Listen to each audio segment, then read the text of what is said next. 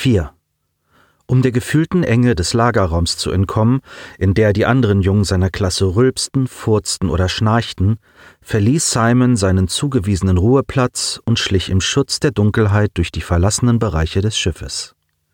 Bis auf eine Notschicht und eine Handvoll Wachen sollte jeder im Schiff Schlaf finden. Simon war noch nie gut darin gewesen, auf Kommando einzuschlafen, weshalb er sich abseits der anderen ein wenig Ablenkung erhoffte. Dazu schob er seinen schmächtigen Körper über zwei umgestürzte Träger und betrat einen der vielen gesperrten Korridore. Niemand hatte hier irgendetwas geräumt. Ruß lag auf Trümmerbrocken und füllte die Luft mit saurem Geruch. Das hintere Ende war komplett verschüttet. Verformte Klumpen aus Trägern, Schotz und Außenhülle versperrten den Korridor nach nur wenigen Metern.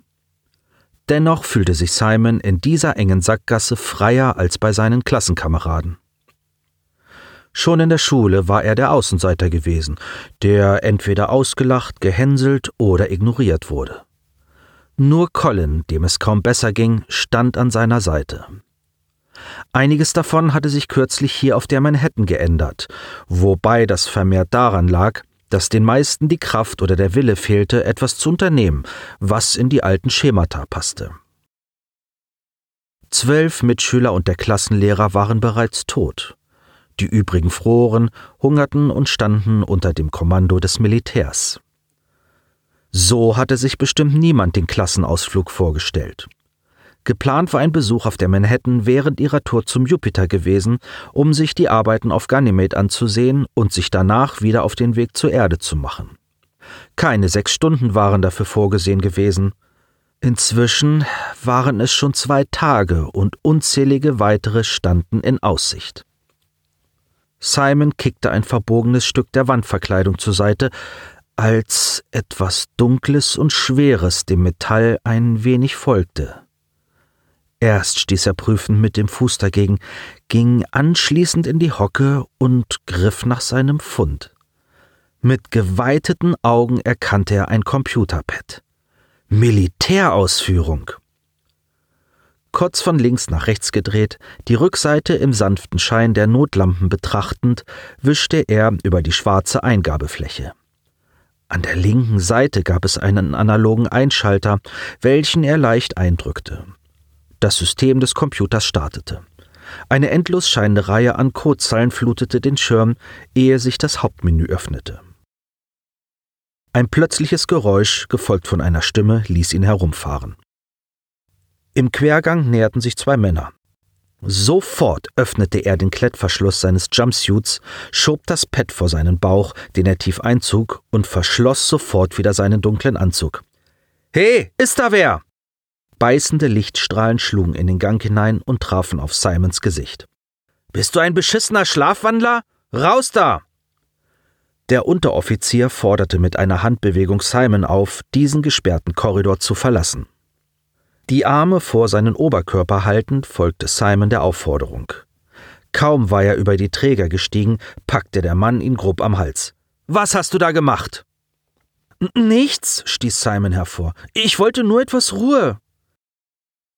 Der Mann musterte kurz die verkrampfte Haltung und grunzte förmlich. Ist ja widerlich. Er ließ ihn los und hob seinen Finger in Simons Gesicht. Ihr Belger macht hier nur, was wir euch sagen, ist das klar? Ja, Sir, flüsterte Simon unter den Schmerzen an seinem Hals und mied dabei den Blick des Uniformierten. Geh schlafen! Der Mann stieß ihn in Richtung des Lagerraums. Hey, sagte nun der zweite Mann, was soll das denn? Fragte er angesichts des groben Verhaltens seines Kollegen. Grudges hat schon recht. Ohne die Belger wären wir nicht hier. Nochmals schickte er Simon weg. Verpiss dich endlich, du Wichser! Hey! Nun griff der Zweite den Ersten am Arm. Er kann dafür genauso wenig wie du. Wir sitzen hier alle in der Scheiße. Simon war beinahe dankbar für den Zwist zwischen den zwei Crewmen und setzte seinen Weg mit schnelleren Schritten fort. Wieder im Lagerraum suchte er sich seine Ecke abseits der anderen. Einige der Container versperrten den Blick in die Gänze des Raumes. Sich seine zugeteilte halbe Decke nehmend und noch tiefer in der Ecke niederlassend, zog er das Pad heraus und berührte die Eingabefläche. Das System war bereits hochgefahren und es war ihm ein leichtes, die Schiffskommunikation zu finden. Es gab in der Auflistung Verweise auf die hier im Orbit stehenden Satelliten und sogar einige Bestimmungskoordinaten. Ebenso erfasste er sein eigenes Kommunikationsimplantat, rief dieses über das Pad auf und wurde zur Passworteingabe aufgerufen. Kaum dass er seine durchaus komplexe Reihe an Zahlen und Buchstaben eingegeben hatte, standen ihm alle Funktionen seines Gerätes über das Pad zur Verfügung, so wie zu Hause an seinem Computer, über die er diverse Modifikationen vornehmen konnte. Er musste keine zweite Sekunde darüber nachdenken, wem er als erstes eine Nachricht schicken würde. In seiner überschaubaren Kontaktliste war Colin der einzig mögliche Empfänger. Über dem Pad setzte sich aus groben freischwebenden Pixeln ein Feld zusammen, das den Verbindungsversuch darstellte. Eine helle Sonne drehte sich mit ihren spitzen Strahlen, während in ihrem Inneren die Anzahl der Versuche und ein Timer angezeigt wurden, darunter ein Signalstärkebalken. Simon lehnte sich zurück und schlang die dünne Decke um seinen Oberkörper. Corday? rief eine helle Stimme Simons Familiennamen. Simon warf die Decke sofort über den Holo-Emitter und blickte auf. Du kannst es nicht verstecken, jeder hat das verdammte Licht gesehen. Aus dem Schatten trat Daya in Simons Blickfeld. Was willst du? fuhr er sie ruppig an. Wirst du gleich mit Colin sprechen? Er wandte seinen Blick ab. Was geht dich das an? Jeder andere wäre wohl nach dieser Aussage gegangen. Daya jedoch blieb. Simon hatte sie immer als eine der schlimmsten seiner Klasse empfunden. Sie war die Königin unter den Mädchen. Oberflächlich, arrogant, herablassend und gleichzeitig dumm wie nichts anderes. Ihre Lebenskunst bestand darin, sich für nichts zu interessieren und dabei zu wirken, als kenne sie bereits alles. Ich bin stellvertretende Klassensprecherin, erklärte sie sich. Stutzend sah er auf. Er kannte nicht das Mädchen aus der Klasse, das darüber lachte, wenn jemand etwas sagte, das sie nicht verstand. Und wieso kümmerst du dich nicht um die Klasse? Sein Kopf deutete in die Richtung der anderen. Weil du und Colin dazugehört. Daya hockte sich zu ihm und deutete auf das Pad. Wie geht es ihm? Simon schwieg, bewegte sich nicht und suchte nach Worten, um sie zu vertreiben. Daya jedoch rückte sogar etwas näher. Bitte, flüsterte sie. Bitte was? raunte er. Hast du eine Wette verloren oder warum redest du mit mir? Daya senkte ihre dunklen Augen und behielt die Ruhe. Ich verstehe, warum du so reagierst. Ich nehme es dir nicht übel. Aber bitte glaube mir, wenn ich dir sage, dass ich immer nur eine Rolle gespielt habe. War das gerade eine komplexe Aussage mit zwei Nebensätzen und einem Hauptsatz, ohne Äh zu sagen oder dämlich zu kichern? Daya schien zu glucksen. Sei schlau und stell dich dumm. Sie zuckte mit den Schultern. Seit Jahrhunderten bewährt. Simon runzelte die Stirn, während das Mädchen vor ihm sich nach den anderen umsah. Du weißt, dass es einfacher ist, nicht immer alles zu wissen. Je klüger du bist, desto bekloppter wirkst du auf Idioten. Simon musste ihr zustimmen. Sein Freundeskreis bezog sich allein auf Colin, was ihm mehr als genügte. Alles andere war einfach zu anstrengend. Es war nahezu unmöglich, jemanden zu finden, der Informationen genauso verarbeitete wie man selbst, wenn das eigene Gehirn so funktionierte wie das von nur zwei Prozent vom Rest der Weltbevölkerung. Als Außenseiter gehörten Colin und Simon zu diesem Prozentsatz. Gibt auch kluge Mädchen, die beliebt sind, meinte er. Ja, aber niemand will ein Freak Girl. Freak? Daya zog die Decke weg, hob ihre Hand ins Licht, nahe Simons Gesicht. Schau hin! Leicht waberte der Schein des Holofeldes über ihre Handfläche. Was ist das? Simon sah genauer hin. Das Licht schien sich in ihrer Handfläche zu brechen. Daya grinste. Berühre es. Äh, was? Keine Sorge, es ist klein, versprach sie, ohne dass Simon verstand, wovon sie sprach. Zögerlich hob er seinen Finger und berührte diese wabernde Luft, bis er einen unsichtbaren Widerstand spürte und kurz darauf einen kleinen elektrischen Schlag bekam. Autsch! Reflexartig zog er seine Hand zurück. Stell dich nicht so an, ich habe schon größere Blasen gemacht. Simon starrte Daya an. Du hast das Quantumgehen. Er sah wieder auf die Handfläche und begriff, was sie imstande war zu tun. Ist dir klar, welche Macht du hast? Ja, und mir ist auch klar, dass ich das melden müsste. Ich bin echt froh, dass man es von außen nicht sieht. Simon nickte wissend.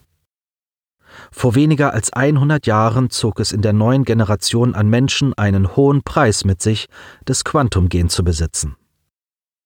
Die meisten waren irgendwo schwer entstellt, körperlich oder geistig. Es waren die aus Pladotechnik bestehenden Implantate und Nanomaschinen, die dieses Defizit korrigierten und so den Menschen und seine Weiterentwicklung stabilisierten. Hast du auch ein Implantat? Daya schüttelte den Kopf. Nein, meine Eltern haben in Europa eine illegale Nanobehandlung durchführen lassen, als klar wurde, dass ich ansonsten mit Schäden auf die Welt kommen würde. Simon nickte. Ja, das haben sie bei Colin auch gemacht. Sie hob interessiert die Augenbraue. Und was kann er? Nichts. Simon zuckte mit den Schultern. Irgendwie kann er nichts. Er ist ein Außenseiter, weil er fett ist. Daya kniff unglücklich den Mund zusammen, was Simon dazu veranlasste, noch einmal nachzudenken. Na ja, hm, er kann vier oder fünf Tage am Stück wach sein. Echt? Sie staunte. Ohne Erschöpfung? Er muss dann halt ständig essen, und er ist kräftiger, als er aussieht, erklärte Simon weiter. Slim, was ist los? erklang die metallische Stimme des eben Bedachten aus dem Pad. Daya forderte Simon mit einem Blick auf, das Gespräch anzunehmen. Hi, grüßte Simon. Es ist mitten in der Nacht. Was ist? forderte Colin zu erfahren. Daya setzte sich plötzlich an Simons Seite. Hallo, Cole. Auf dem Holofeld weiteten sich die kleinen Augen inmitten von Collins rundem Gesicht. Seine fettigen Haarsträhnen schob er beiseite und blinzelte nervös. Da, da, Daya! Simon verdrehte leicht die Augen. Sie hat mich erwischt, außerdem ist sie jetzt Klassensprecher. Warum denn das? Ilona ist tot, erklärte das Mädchen und schluckte. Bisher hatte sie es nicht aussprechen müssen, da es jeder wusste. Was? rief Colin aus. Was geht denn da bei euch ab? Wir versuchen, das Schiff zu reparieren, ein Notsignal zur Erde zu senden, erklärte sie. Ich weiß, aber wann kommen die? fragte Colin mit leicht gesenkter Stimme, während die Holographie seines Kopfes immer wieder kurz aus dem sichtbaren Bereich verschwand. Weiß nicht, wird noch dauern, meinte Simon. Okay, okay, ich bin bald da. Wie, da? Was meinst du damit? fragte Daya irritiert. Ich kann fliegen. Colin lachte auf. Eine Art fliegendes Motorrad, konkretisierte Simon, als er das Stirnrunzeln in ihrem Gesicht erkannte. Das geht mal richtig ab. Schon übermorgen kann ich bei euch sein. Hier gibt es eine Art Navi. Auch wenn ich die Zahl nicht lesen kann, ein Drittel der Strecke habe ich hinter mir. Das Gespräch zwischen Simon, Colin und Daya, wenn auch geflüstert, drang durch das halbe Lager. Ensign Nix Robespierre, welcher zusammen mit Manuel Couthen die Aufsicht über den unteren Teil des Schiffes übertragen bekommen hatte, riss ein helles Kichern aus dem Halbschlaf. Bemüht, seinen Dienstkollegen nicht zu wecken, richtete er sich auf und spähte durch das Dunkel der unübersichtlichen Halle. Das Licht in der hintersten Ecke, teils verborgen durch mehrere Container und die hier installierte Stapelmaschine, drang schimmernd über Wand und Decke an seine Netzhaut. Noch behutsamer als eben richtete er sich auf, trat um die Maschine herum und näherte sich den Containern, hinter denen er Simon und Daya entdeckte. Was macht ihr da? Schlaft besser. Die nächsten Tage werden noch sehr anstrengend. Daya fühlte sich sofort ermahnt und sprang förmlich auf. Der Ensign hatte jedoch nur Augen für das Hologramm in der Hand des Jungen. Das dort dargestellte Gesicht war ihm bisher nicht untergekommen. Wo befindet sich dieser Junge? Simon zuckte mit den Schultern und deaktivierte die Verbindung. Verdammt weit weg, er war in einer der Rettungskapseln. Einer Kapsel? Mehr als zwei Dutzend Kapseln waren gestartet, alle in Panik und ohne Order. Von den Technikern, zu denen auch er gehörte, hatte nur ein einzelner gewagt, eine Kapsel widerrechtlich zu benutzen. Dummerweise waren die Kapseln auf dem Maschinendeck genutzt worden, um die Zivilisten zu schützen. Dieser Junge da draußen war also nur deshalb dort, weil einer seiner direkten Kollegen die Nerven verloren hatte, anstatt seine Energie in den Erhalt des Schiffes zu stecken. Robespierre hockte sich hin und musterte den schmächtigen Jungen mit dem Pad in der Hand. Du bist Simon, stimmt's? fragte er rhetorisch. Bestätigend nickte der. Ich baue mit Manuel an der FTL-Antenne. Robespierre lächelte darüber, dass der ihm unbekannte Junge seinen Kollegen beim Vornamen nannte. Und du warst gestern auf der Brücke, nicht wahr? Die Augen des Ensigns deuteten auf das leere Standby im Hologramm. Und das da wolltest du uns vermutlich sagen, oder? Simon zuckte mit den Schultern. Tja, Erwachsene hören eben nie zu. Sich an seine eigene Jugend erinnernd, musste Robespierre nicken. Ich bin noch nicht sehr lange erwachsen, aber ja, du hast recht. Und das wird sich wohl auch nie ändern. Abermals deutete er auf das Holofeld. Wie macht ihr das? Wir sind seit Stunden im Satellitenschatten. Colin benutzt ein rotierendes System, das mehrere Satelliten einsetzt. Anerkennend hob sich der Daumen des Ensigns. Das hat nicht mal Kira geschafft, und sie ist unser Kommunikationsoffizier. Deswegen nennen alle die beiden Freaks. Die können sowas. Warf Daya ein. Der junge Ensign warf ihr einen längeren Blick zu, und in seinen Augen lag eine kleine Anklage. Deswegen sind es auch die Freaks, die auf Schiffen stationiert werden, während der Rest seinen unkreativen Arsch auf der Erde lassen darf. Touché, brachte Daya raus und zuckte mit den Schultern. Wann fliegen wir ab? wollte Simon wissen. Colin kann schon in zwei Tagen bei uns sein. Wieder zuckte Robespierres Augenbraue. So nahe befinden sich keine Kapseln. Er hat ein Auto, erklärte Daya, und Simon stieß sie darauf mit dem Ellenbogen und mit einem Brummen aus seiner Kehle. Ein Auto? Der Ensign dachte an die verschiedenen Transportmaschinen. Zwei waren irreparabel beschädigt, aber keine der noch funktionierenden wurde vermisst. Eigentlich sollte er einer solchen Information keinen Wert beimessen. Simons Reaktion jedoch war auffällig. Und das hat er woher? Es stammt von hier, räumte Simon ein. Okay, geht schlafen. Wir haben morgen viel zu tun sagte Robespierre in Verkennung von Simons Worten. Sein Finger deutete zum Pet. Und wir verschwinden nicht ohne deinen Freund. Versprochen. Sich wieder aufrichtend sah der junge Offizier Daya nach, wie diese an ihren Schlafplatz ging.